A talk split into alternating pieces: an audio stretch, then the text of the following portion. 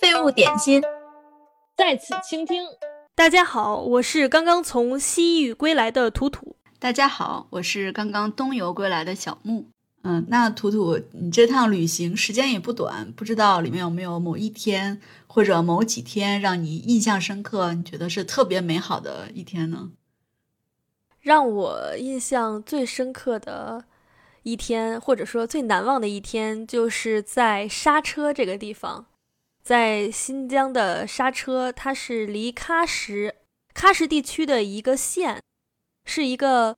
比起其他城市不那么热门的旅游景点，但其实它呢是一个历史非常悠久而且很有意思的地方。很多很多人在计划去新疆的行程上，只会安排给刹车半天。我在刹车就是住了一天，但其实我觉得时间还是挺短的，没有玩够。刹车它是。新疆有一个特别知名的非物质文化遗产，叫做十二木卡姆的故乡。在刹车，大家都是去一个叶尔羌汗王宫的地方，它是一个类似民俗园那种的，就是介绍各种各样的非物质文化遗产。然后在主要是为了去那里看那个演出，每天有两场，上午一场和下午一场，大家就是在那儿看演出。我一开始也是以为我只是去看的，我还特别早早的就提前到了一个小时，占了一个第一排的座。结果没想到他是那种这个节目动不动就要邀请下面的人来跳舞。如我这样一看就是一脸呆相的人，都会被一个就是很热情的维族小伙子邀请跳舞。他就是那种冲着你挤眉弄眼，然后就把手伸出来，然后两个人就一起呃各种乱跳。当然人家跳的很好啊，但是到了新 到了新疆以后，你就忽然间就明白了，说啊，其实并不是每个人都要跳的，好像像呃舞蹈艺术演员一样那样跳，只是大家就是有那种互动，两个人演你你你瞪我，我瞪你，不对，应该说你传我情，我传眉来眼去，对。眉来眼气，然后一起就群魔乱舞也很开心。这个是这是在一个民俗园里嘛，就是只是表演性质。当时还看着就觉得啊，可能它是表演。但是让我对刹车印象震惊的是，呃，我们离开了那个民俗园，去附近想逛一逛嘛，然后就走到了附近的有一个菜市场。这个菜市场它就是中间有一个。我能说它是舞池吗？的的这么一个地方，就是有一个地方架着一个大棚子，然后就有一个类似的主持人。它还有那种设备，不是像那个夜店里面那种设备啊，但是它也是有音响，然后还有个话筒。虽然我听不懂他说的是什么，但我他但我猜的是，他说啊下一首是什么什么曲，然后就大家就开始男女老少什么年纪的人都有，都在那里跳舞，各种各样的。我见到了有小孩儿，有老头儿，然后还有一个阿姨。那个阿姨你知道她手上还带着医院里面打点滴的留置针，就是那种刚从医院里面出来，然后就开始跳的那种，特别特。特别欢快，然后你就一下子觉得，哦，新疆这个地方并不是说大家为了让你来看一看、感受一下这种所谓的氛围，去给你做表演性质的歌舞，而是真的所有人都特别喜欢跳舞，特别开心，特别乐意跳舞啊，就是那种感觉氛围太棒了。我们就在旁边，就是一边吃东西一边看着别人跳舞。那个自由市场周围有很多卖呃什么冰激凌啊、西瓜呀各种小吃的，然后大家就都在那儿跳舞，太有意思了。你们没进去跳一跳，感受一下？这这个没有，因为这个就是感觉跟那个民俗园那种的又不一样。这个就是人家是专业的，但是真的就是这个是专业的了，又那种专业。就但你就觉得很感人，你就是一下子理解上个世纪就是。呃，三四十年代、二三十年代，不是有很多画家会去新疆采风吗？比如说黄胄，他画的那种新疆就各族人民一起庆丰收啊，什么各种歌舞啊，你原来就是就觉得啊，新疆看起来那么能歌善舞，是不是都是演员？你就发现不是的，都是他们发自内心的那种热情啊，让你就觉得特别感动。大家就说，你想想，连打着留置针，就是刚刚打完点滴从医院 退下阵来的阿姨，可能身上还疼着呢，就跟着在那儿扭。你就觉得真的太有意思了，我觉得真的是，就因为你刚才一说，我就忽然想到我们的就之前那些教科书上画的，什么大家一起跳舞庆祝丰收，或者什么远方来了客人，我们怎么跳一跳，就觉得让人觉得哇，真的是个个是演员。但是听你这么一说，就觉得这个就是就不一定是能歌善舞吧，但是有一颗这种舞动的心，对，这真的是他们生活的一部分。可能他们也就像你说的，也不在乎你跳的好不好，但是就是大家要一起嗨起来。对 对对，真的感觉。而且我觉得比夜店氛围要好哎，就是哎，你去过夜店不？你去过吧？你应该去过吧？我去过夜。我我去过夜店，而且我去的是那种跳舞的夜 跳舞的夜店。就是如果你站在那儿歇一会儿，他们就很他们说啊，你怎么了？你是不舒服吗？我就很想说不是，我就是累了。他们就会露出，哎呀，你小身板不行呀，这个跳到哪到哪，就是人家就是不仅仅跳的那么欢快，我觉得我我都是。始终是那种害羞的感觉，人家就是不仅跳得欢快，而且都不累，就怎么可能摇头晃脑的那么长时间都不休息一下呢？我就觉得，哎，果然我的身体里没有这个基因。对，但是他他那种地方就跟夜店给人的感觉不一样。夜店给我的感觉啊，就是说大家平时在外面都是披着人皮的狼，然后到了夜店里面就把那个人皮解开了似的那种，而且那个光闪的那个光还有那个音响，说实话，就我这种人。我我其实只在就是十多年前上大学的时候去过夜店，我当时就已经 心脏受不了了，好，所以所以，我我不是很喜欢夜店那种氛围啊。但是就是这种在自由市场里面，就是旁边的人都吃着烤串，吃着西瓜，然后看着呃，然后中间有一群特别开心的人在那跳舞，那个氛围就真的很不一样。啊，你这么一说，我就想到，哎，我忘了是哪一年，去年还是前年，然后我去莱比锡玩，那个时候他们正好有一个就是葡萄酒的不知道什么节，所以说他们在那个中央广场上面，就有好多那个小摊儿嘛，你可以去买酒，买完就坐在那儿，然后有人在旁边，哎，我这个月盲，我也不知道他弹的是吉他还是啥，就在那边弹，然后就看到那些。老爷爷老奶奶们就在那喝着酒呢，忽然好像哎，这首歌不错，就把酒杯放下，然后就跑到那个那个那个舞台旁边，不是舞台旁边，那个弹吉他的那个人的旁边，然后就开始跳舞，然后两个人就跳跳跳，然后就越来越多的人加入他们，我就觉得哇，这个真的就是他们的生活就是这样的，就是他们完全没有觉得啊，我这是我这是在舞台上或者别人在看我，就觉得啊没关系，这就是。这个节日的一部分，可能哪怕是日常生活也是这样，就觉得哇，果然，嗯，哎，真的是。其实我觉得就是这种，就你不觉得老年人才能，老年身 上才有这种感觉，就是已经不在乎那种了。哎，我不知道你有没有，就是我小的时候，其实就会觉得这种事情有一种羞耻文化在里头。事事实上，我最小的时候是不不是很怵这些的，但我印象特别深。我小的时候有一次就是。呃，去参加一个什么活动，就是类似那种教英语宣讲那种吧。然后那个主持人就是会啊说谁愿意上来互动，然后我就举手了。那个时候我可能就四五年级吧，就很开心的上去跟人家玩。结果后来我下去以后，有一个跟我一起来的同学就嘲笑我，嘲笑了很久。他说：“哈，你太好笑了，你竟然跟着他。”为啥？对啊，我不知道，我也不知道为什么要嘲笑我，但是就让我很自卑。后来我就再也不愿意参加任何这种活动。我现在想想，就这种。哎，第一，这个这个同学实非实非良友，就是他，但是他真的，他这个影响给我造成了很多年的心理阴影，就是让我觉得好像在别人面前这样欢歌跳舞啊，当然这那个也不是跳舞啊，但是就让我有一种在人前这个样子很羞耻的感觉。我现在想想啊，真是我为什么要跟他当朋友呢？真是，哎，但是我觉得他这个就是啊，算是算是挺负面的吧。但是有时候我觉得就是。怎么说呢？有时候好像他们觉得是比较正面的，也是给我心留下了阴影。比如说，我可能小时候也喜欢这样的，但是我可能也不是这么多人的时候。比如说，我喜欢干点啥？假如说，我好像我小时候还挺喜欢唱歌的，我都已经不记得了。然后就是什么逢年过节的时候，我家人就会说啊，他特别喜欢唱歌，来来来，给大家表演一下。我就觉得，我懂。为什么我的爱好就要 就要成为那个什么？就要成为你们的什么什么的工具，我就觉得啊，就别唱歌了。然后后来我爸就就开始说我，哎呀，你小时候还是挺喜欢在人前表演的，后来你就开始唱的越来越少，就开始五音不全了，就开始各种打击我。然后我就会好像把所有的东西就是连在一起，会觉得有点羞耻。就是只有我非常好的时候，我才能去人前表演，而且这个人前表演还是。不能说像卖艺一样吧，但是就是是为了取悦别人。就是如果我唱的不好，或者我本身表现不好的情况下，我是不能够去人前丢人现眼的（加引号）丢人现眼的。我就会觉得，就是我脑子里好像就已经形成这么一种所谓的逻辑关系吧，就是还哎挺可悲的。东亚式的羞耻文化，真的就是，嗯，而且就是你有的时候想想，家长不知道为什么，还包括我那个朋友，不知道为什么他是出于一种我是为了你好的那种心理心理，然后其实去对你做一个很负面的事情啊。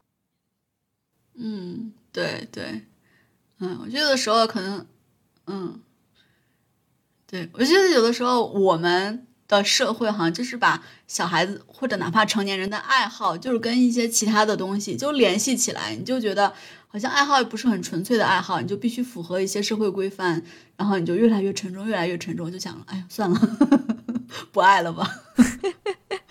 真的是，哎，现在现在想想，哎，但是所以就是我们跟老年人，或者说的你说的跟那个莱比锡的叔叔阿姨，我说的那个什么刹车的爷爷奶奶 的区别，就是他们真的是纯粹为了享受去做这件事情。就是啊，我很我很享受人生的当下这一刻，这个音乐太美妙了，跟大家在一起，你也开心，我也开心，开心会传染，这种氛围真的是就是怎么说，传统儒家文化下的人好像不能理解的一种愉快，哎。就是老是想，哎呀，好丢脸。我觉得好像我们思想不太一样，比如说他们就觉得我要给别人带来快乐，或者是至少我要自己快乐，但是我们想的是，哎呀，我不能给别人带来麻烦啊，对对别对，人因为这个事情什么受到了困扰怎么办？我们就会觉得，哎呀，啊，对对对对对 对对对对对，这就是那种很很日系的什么呃麻烦别人，然后什么哎没有读这个人怎么那么不会读空气？那种感觉。嗯。哦，对，然后然后刹车，我还有一点很难忘的，就是之前说到在新疆有很多茶馆嘛，在刹车我遇到了最最便宜的一个茶馆，比如说在喀什有一个非常有名的茶馆，叫做 百年老茶馆，这个名字真的是 很没有显著性了。它那个地方呢，就是非常的火，可能是因为它上过电视吧。然后那里呢，就是呃，从早到晚就会一直有艺人在那里弹那种各种的新疆的乐器，呃，什么什么热瓦甫什么之类的，呃。他是专门请人来谈的，但是氛围也很热闹。那里的茶是好像是三十八块钱一杯吧，就蛮贵的，然后卖各种吃的。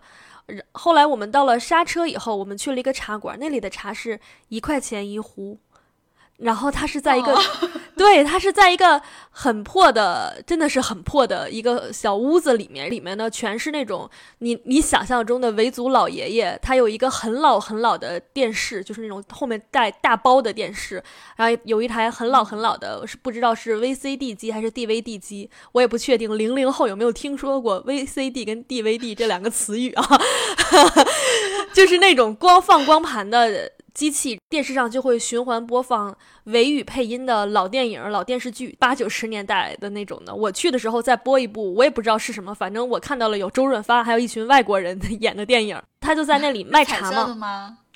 啊是电影是彩色的吗？啊，是彩色的 DV VCD 机嘛？你想 VCD 机出现的时候，啊已经有那个什么了，彩色的了。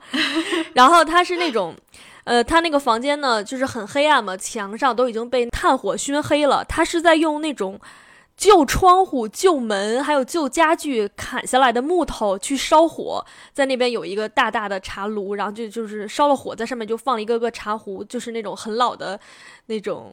电视剧里面演的茶哦，不对，现在电视剧里都演的太新了，就是很老的，你想象中的那种茶壶，在上面烧，一块钱一壶，可以几个人喝一壶。那里还卖馕，馕也是就是一块钱一个，鸡蛋也是一块钱一个。那里的经营的人也是一个不能说老爷爷，但也是个叔叔了吧？他也是汉语不是很好，一开始我们以为是，呃。我们三个人去的嘛，以为是一块一个人一块钱一杯，后来我们就给呃就给他钱给多了，然后他还退给我们说够了够了，就把多的钱退给我们，这下子觉得好感动。就是 前面提到在喀什的自由市场里面被人区别对待过，收语言费、语言税，但是他就完全没有。虽然他汉语学的也不好，他也会就是很诚挚的告诉你，就是一块钱。就觉得啊，好感动。然后我们就在那一那里呃喝着茶，吃着烤鸡蛋。然后他还教我们那个鸡蛋怎么吃，就是鸡蛋剥开了以后，他有一一罐盐，告诉我们可以往，就是拿手势告诉我们可以往上面撒盐，就觉得啊，就是那种语言不通，但是人和人之间的那种真挚相处，你就觉得太感动了。嗯，哎，你这么一说，我就脑子里面浮现出来的就是什么黄沙漫天，然后你们是什么那种。骆驼队有驼铃的那种啊，是有一个让我们歇脚的一个地方，然后就坐下，他们就拿来了一大壶茶，然后你们就开始蘸鸡蛋什么的。对，但真的很感动，所以就是刹车，就是这两个，一个是自由市场里面的群魔乱舞蹦迪群众，一个是这个就是离自由市场不远的一个茶馆，叫做。团结茶叶店那个地方，对，就这两个地方让我非常的感动，就觉得啊，真的是这一趟玩下来最难忘的一天。嗯，哇，你我听的都好感动啊，觉得对啊，就就真的是朴实。对，你知道当时在那里，就是一开始我们坐下的时候，我们选了那个位置，他看到我们怕我们热，然后就开了一下风扇，结果风扇一吹呢。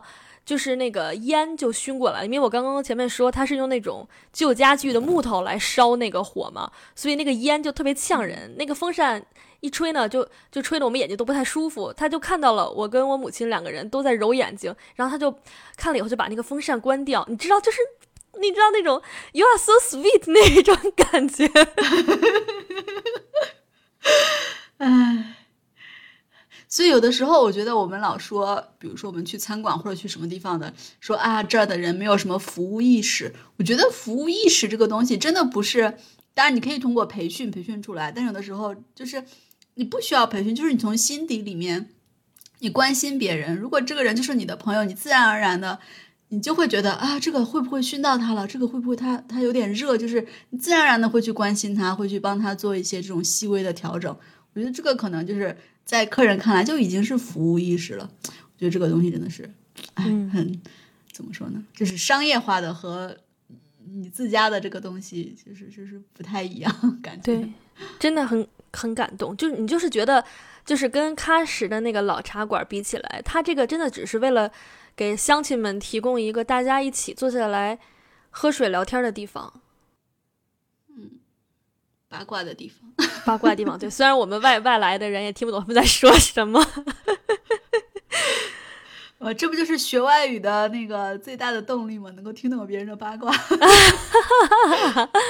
行吧，哎，那说说说说说你的来，你最你这回去日本最难忘的一天。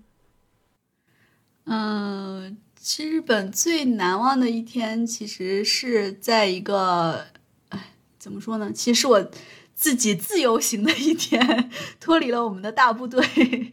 我们就是因为每个人都想去不同的地方，所以我们就决定啊，这一天我们就放空一下，谁想去哪就去哪。那个时候我们在京都，然后我就从京都早上其实是去了一个叫桃山的一个小小镇吧，小城市。嗯，离京都不太远，反正大概半个小时吧，还是坐的慢车，半个小时就到了。然后那个地方，其实我去那个地方呢，我之前完全不知道这个地方。我去那个地方主要是为了买买一个歌牌，就是唐红的恋歌里面大家哒哒哒哒哒哒，就是 那个竞技的那个歌牌。其实我完全也不懂，但是那有那有一家商店，就是好像是整个我不知道是整个京都还是说就是日本的大部分的那个百人一首的那个歌牌都是他那儿他那儿制作的。我就觉得哇，肯定是一个你知道那种很有匠心的小作坊，我就特别想去看一看。但是去了之后，发现其实就是一个商店。然后，但是这个这个地方呢，就是还是挺怎么说呢？后来我就发现，其实这个地方是一个旅游城市，但是。因为它有很多很多景点，很多著名的什么明治天皇的墓啊，坂本龙马什么遇刺的地方啊，就是等等。然后京都最有名的那个酒月桂冠也是在这个地方产的，所以说其实你还是能看到一些游客。但是呢，就是我去买了这个歌牌之后，就在那儿就随便逛嘛，它有就有很多那种，嗯，叫什么，就是。我不知道是仿古建筑还是它就是保留的那种古式建筑，因为在在京都好像大家就是很习惯就住在这种老房子里面，然后就是一家一家的，他们叫九，哎，那个字是啥？九藏小路还是九藏小路？我就觉得我是一个不认字儿的人。就是整个一家，就我们可以理解为就是小酒馆的一个街道，所以每一家都会有。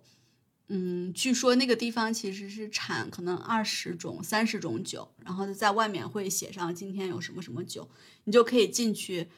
嗯，我不记得好像是一百一百日元，大概五块钱人民币，一百日元可以喝一个小杯的，然后他就可以给你一排，比如说十杯或者十二杯这样。然后当时就特别特别想进去，但是我到的时候吧。是中午，我就觉得大中午的我就喝醉，可能也不太好，因为我对这算是白酒吧，是这种白酒 这种，我还不知道自己的量到底是多少。但是如果它好喝的话，我就真的很怕，我就喝喝喝就喝过去了。然后呢，这个地方就是，呃，我怎么知道是个旅游城市呢？一个是从那些景点知道的，然后另外就是他们有一条商业街。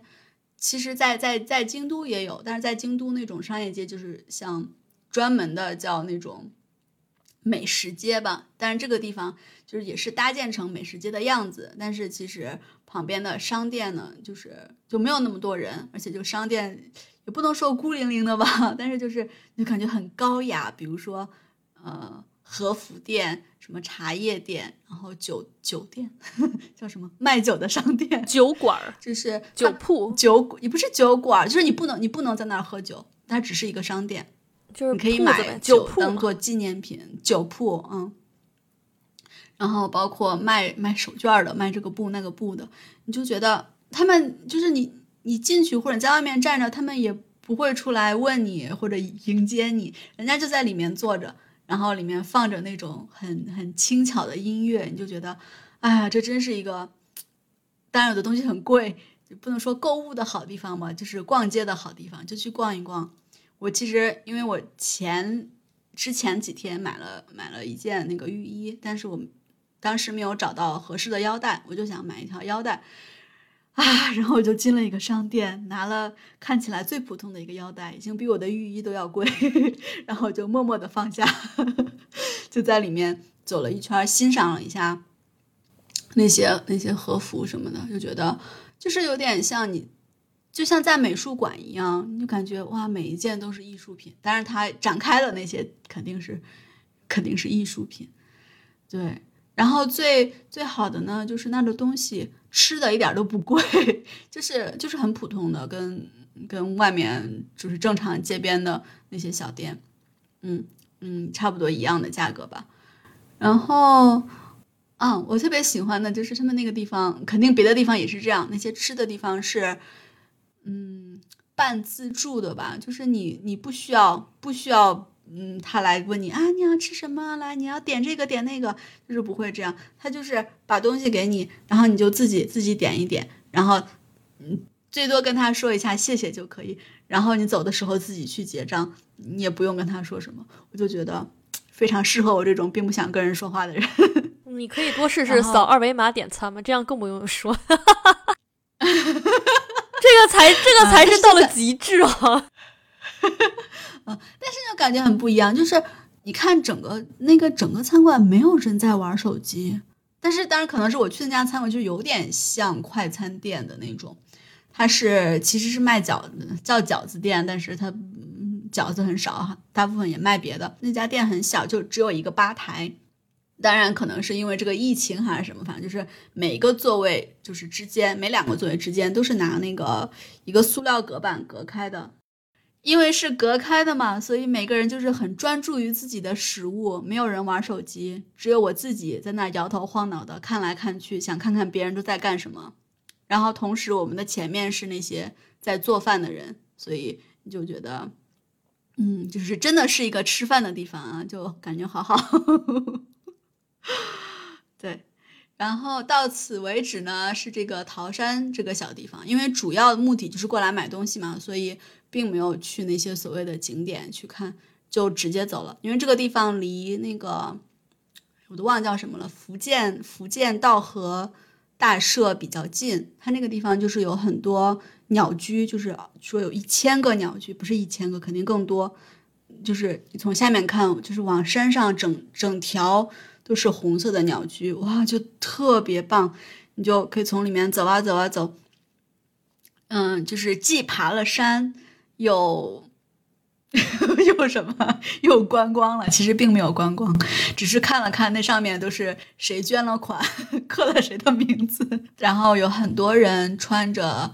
穿着和服，踩着木屐，然后就在那儿爬山。当然他们是去拍照的，但是我就想，天呐，你这样你能爬山吗？好厉害啊！然后那个地方供奉的神是忘了是谁了，反正是个狐狸，所以那儿的会马就是狐狸的形状。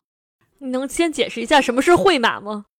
会马就是在在神庙里面，他们有那个，嗯，在外面有一个，呃，怎么说，一个小木板儿。然后那个木板上面你可以写我的愿望是什么什么哦，就是那个类似许愿牌的东西。原来它有一个专有名词是吧？啊，对，因为它最早的时候是一个马的形状，然后所以叫绘马，就绘画的绘，呃，猪马羊牛那个马。但是后来当然你也可以用其他不同的形状，嗯，好像据说我不太不太记得了，好像在哪儿读说最开始是用真的马。好像是要杀他祭祀还是什么的，后来大家觉得啊，就是杀生太多了，我们就是改成这种，就是真的马也吧，真的马也太大了吧？其实，但是可能当然不是说把愿望写在他他身上，但是我忘了他是 真的很爱挂不上气啊。对，但是从那之后就是各个就是神庙，然后。都会有，就是有自己特色的这种绘马嘛，就是各种各种形状的，比如这个就是狐狸形状。然后你知道，就日本人 就是也特别有创意嘛，一般人很少在绘马上画画的。但是因为它这个狐狸是一个，就是一个狐狸形状的，然后有简单的几笔，能看出它是个狐狸，所以很多人就买了那个牌牌之后，就在上面画一个什么。不知道奥特曼，我瞎说的，就是把按照这个形状，就是把它画成是其他的其他的形象，附张图吧之后，就是觉得哇，好有才。然后我的现在我就 从那儿开始发展出来一个新爱好，就是去神社的时候看他们在会马上都写了什么。当然，大部分人就我能读懂的那些哈，大部分人都是写的什么，呃，身体健康呀。呃，考试通过呀，什么父母，什么朋友，亲朋好友，怎么怎么，就是都有幸福的生活呀。然后其中 有一个韩国的，不知道是谁，反正他说他是韩国人，韩国人上面就写我希望一加一等于三。还有一个应该是，嗯，不知道一个是英语写的，不知道是哪儿的小孩儿写的啊，我希望我能够见到一只真的狐狸。哎，我当时就觉得哇，这些小朋友真的好纯真呀！当然，我碰到了一个啊，在日本旅游好像就是就能碰到好多就是就是自己出来玩的人，然后就碰到了一个小哥哥，也没有跟他说话，但是我们他他的爱好可能也是看绘马，然后因为那个绘马在那个山的，就是不同的不同的阶段都都有嘛。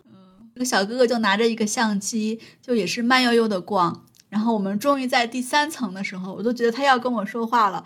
我就想啊，我要等他十秒钟。如果他不跟我说话，就去跟他说话。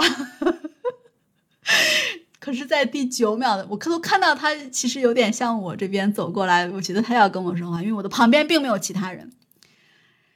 而且那个地方并不是上山的路，我觉得，嗯，他肯定是要来跟我说话了。可是，在第九秒，我瞎说的，并不是第九秒，就是还他还没有走过来的时候，就忽然有人就叫了我一声，然后是我们是我们的一个朋友，他也来这儿了，然后我们就一起继续爬山了，就觉得啊，好可惜，嗯，但是总之呢，对，就我们就和我就和这个朋友一起，我们就开始爬山，然后他。嗯，其实也挺好的，因为他其实是我男朋友的朋友啊，那些朋友都是我男朋友的朋友，嗯，所以之前跟他的交流其实也不是很多，但因为这一次就只有我们两个，所以就聊就聊天呀，就还挺有意思的。然后他就讲他其实对日本，因为他是第一次去日本，其实对日本文化特别的向往，然后他也买了和服，然后还买了那个小狐狸面具，所以说他爬的时候就戴着那个面具啊，好可爱，一个就特别高大的男生戴着一个小狐狸面具，然后我说哎，笑呃拍下照，然后他咦那么一笑啊，真的对，然后我们就爬，但是那个朋友他爬的好快，他腿好长啊，然后我就在后面慢慢的，我还穿了个裙子。我也不知道那个是要爬山，我以为它就是就是一个 就逛一逛的地方，然后爬呀爬呀爬，然后就遇到各种人，就问我们：“哎呀，还有多远呢？还有多久呀？”我们就说：“啊，加油加油，快了快了。”其实我们也不知道。然后，对，就路上也挺有意思的。其实那个半山腰的一个地方有一个算是茶室吧，就是你可以在里面就是坐着喝茶，然后看风景。还还挺有意思的，不过我们路过的时候，呃，那个里面有有人，因为他只能接待一组客人，所以说我们就走了。然后，反正爬了爬就强身健体吧。然后那个地方最有名的不是最有名，就很有名的是他们的猫。那个山上有好多只猫，就是你不知道干嘛，它就突然跑到你面前，就是求个关注什么的。你摸摸它，它就让你摸；你再摸它，它就走了，它就翻个白眼就走了。嗯。对，就还挺有意思的，然后就特别机缘巧合，不知道为什么，好像这个景点是大家都想去的。就在我们下山的时候，就是我们这个小团体剩下的那几个人都来了，大家就说啊，你们也在这儿，那我们什么山顶见吧。我们两个说不不不不，山脚下见吧，我们已经要下来了。然后对他们就反正冒着雨吧，那当天还下着雨，他们就冒着雨上去了。嗯，反正勇气可嘉吧，因为其实下雨的时候就还挺滑的。然后下来之后呢，当天正好是一个一个人过生日，他就请我们去吃了烤肉，虽然是韩式的烤肉吧，但是就是烤肉。嗯，我能吃的部分还挺好吃的，不过三分之二的东西都是我不能吃的，但是也挺好的。对，然后就觉得是非常非常好的一天，因为是完全。也不能说完全是我自己吧，但就觉得你在跟一群人一起很长时间之后，你就觉得哇，能够自己出去玩一天，真的好好啊！就是因为我觉得每个人心里面都有一点叫什么东西，就是可能是为了一点小小的东西，你要跑很远的地方，就是为了这个东西。比如说我们那个团体里面很多人喜欢，嗯，比如说。我都忘了叫什么了，新世新世纪福音战士 EVA 啊，对吧？你这么熟练，哦，是有谁不知道吗？他跟我说的时候，他跟我说英语，我都没反应过来到底是哪一部啊？好吧，那你这个童年不太完整，我只能说，我真的我真的没看过这个啊。但是他的，但是他的就是他太，就是说怎么说，它的意义太重大了。对于日本动漫而言，它的意义太重大了。啊，真的吗？啊，好吧，没事，我们跨过这个话题，你说吧。他们都喜欢 EVA。啊，对，我就说，比如说有个人，他就他喜欢这个，他就愿意坐一个小时的火车，专门去一个什么地方的一个商店，就是去看一看，甚至都不是一个博物馆或者什么，就是一个商店，他就要去这个地方坐一个小时的车。但是我呢？就是会，就是会为了这种歌牌，我都不知道我到底喜不喜欢他，但是就是觉得啊，应该去看一看，我就还挺喜欢，就是这种，就每个人都是心里面有，都是有一点点小小的追求嘛，虽然是有点奇怪的追求，但是就能有一天能够让自己这么自由的去做真正想做的事情，可能你都不知道为啥想做，但是就是做自己真正想做的事情，然后在最后又能够殊途同归。对，就觉得还最后还是一个什么大圆满的大团圆的结局，我就觉得啊，真的好奇妙呀。嗯，当然中间路上遇上的小哥哥，让也让我觉得，也给这一天什么，叫啥增光添彩。嗯，所以就觉得这一天非常开心。我还想让你介绍一下歌牌到底怎么玩，结果啊，听你的说法就是你根本不知道歌牌怎么玩，是吗？啊，我知道，知道，那你讲一讲，学习了，讲一讲吧。嗯，歌，嗯，这个歌牌呢是其实有很多种，这个是百人一首，百人一首是，嗯，就是是是叫叫小仓百人一首，就是他录了，呃，不能说传说中，就日本文学史上呵 呵说的有点大了，就是有一百个有名的人，然后每个人的诗里面选出来一首在里面，然后每一首诗呢都是有呃上句和下句，所以每首诗就很短，其实只有两句吧，大概呃两个长句。然后呢，它现在里面的歌牌是嗯有上句有上句也有下句，但是是分开的。然后你在玩的时候是。一般是两个人玩，然后比如说你二十五张牌，我二十五张牌。诶，你二十五张还是五十张呀？哎呀，总之是你你一些牌，我一些牌，呃，这些都是比如说都是下句。然后呢，就有一个主持人，反正就是叫那个读读读诗的人。你自己练习的时候也有 CD，你可以就是听嘛。就他读上句的时候，你就要立刻就越快越好找到下句。呃，是不管是在他那还是在你这儿，你都要找到这个，然后就是把手放在上面。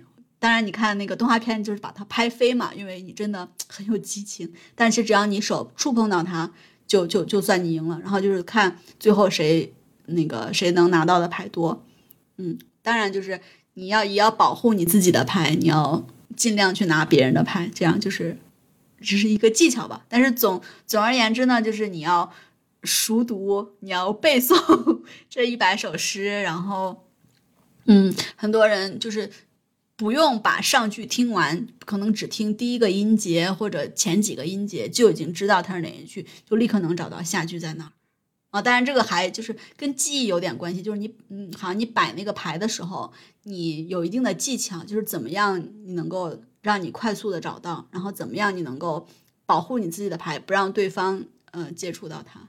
所以就是，也是，呃，对你的听力，对你的记忆，然后对你聪明不聪明，就是都是一个考验，嗯。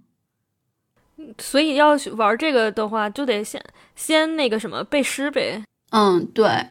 那所以你现在的就是学习，就是开始背日本诗、日本的诗歌是吗？呃，就慢慢开始吧，还没有开始，我还没有听那个，我还没有开始听录音，嗯。但是我要要开始慢慢，但是一百首呢，我觉得可能明年也背不完。一百首，可是你想想，我们从小到大背了多少古诗，就还好吧？啊，但是那是你会汉语啊，如果你不会日语的时候。你是不是得先学他怎么读啊？是啊，不是我就说，但是其实你仔细想想，就是一百首就感觉还好。比如说有人呃，如果是中文的，就什么“白日依山依山尽，红烛海流”，其实这样的话，就觉得背个呃什么唐诗三百首什么之类的，好像就也还好的感觉。嗯，那倒也是。而且有时候可能就是，比如说我听到白日，我就已经找黄河了，所以说也不用背全啊。其实还是要背全，但是然后他们说这种。我在网上看到，不知道它是官方的还是个人制作的，就是有人做了《唐诗三百首》的这个歌牌，就是原理是一样的，只不过里面的内容就换成了那个唐诗，唐诗里面就是反正选的吧。嗯，挺好。哎，那将来你可以玩，等你学玩玩不透、玩不通，你刚刚说的那个那个什么什么百人一首，你可以玩一玩这个《唐诗三百首》。对我都打算以后我要制作，我也要制作这些游戏。我觉得其实虽然我哎怎么说呢，没有什么童年，没有玩过什么游戏，但是我发现其实我内心还是燃烧着一颗 游戏之魂的。我还是挺愿意玩这些东西，然后再制作一些东西，所以觉得还是。哎，你就等着我功成名就的那一天吧。这个这个转折令人有些意外呢。我本来我想说，就等着我一夜暴富的那一天吧。后来我想，这个可能也不能一夜暴富。主要这个门槛门槛其实还挺高的。我觉得唐诗三百首对于中国人来说门槛应该不高，但是我不知道日本的这个文学，你刚刚说的什么百人一首之类的，这个日本普通小朋友文学学的咋样？啊，我看那个，你看过《花牌情缘》吗？我知道，没有看过。嗯，他们是从小学六年级开始，是要求背这个这一百首，所以说他们从那儿才开始玩。哦哦，所以这东西是个，就是这东西是个教学工具啊。对对对啊！其实我在买那个买这个歌牌的时候，就是网上也有，就是各种各样的什么用于什么教生物的，教什么啥的，我都忘了。就是就是个教学工具啊。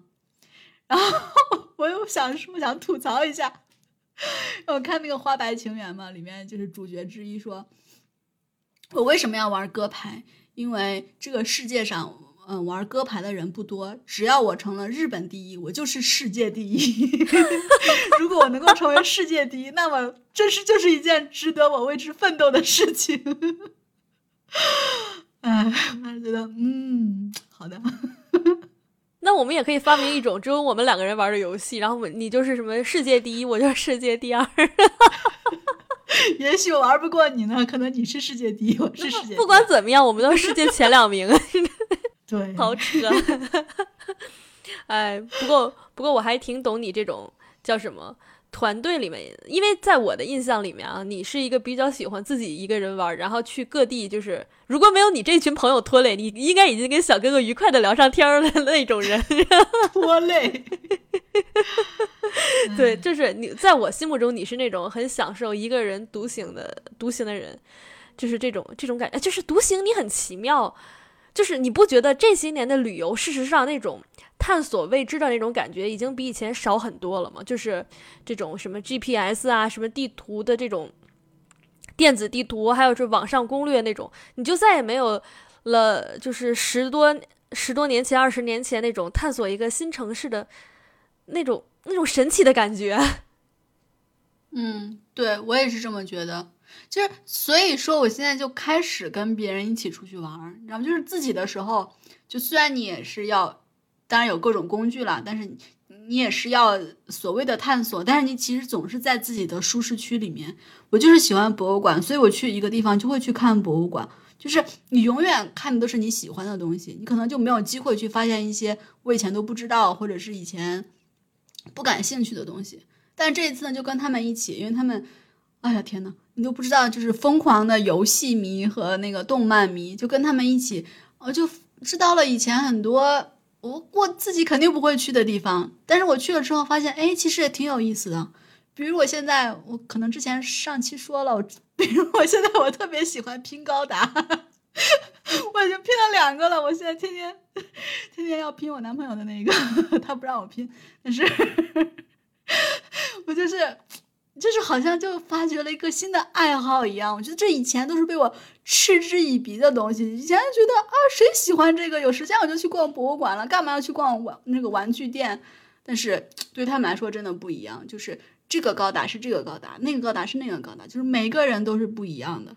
而且你你买一个成型的，和你买买那种零件回来，然后把它拼起来，然后再涂一涂、贴一贴。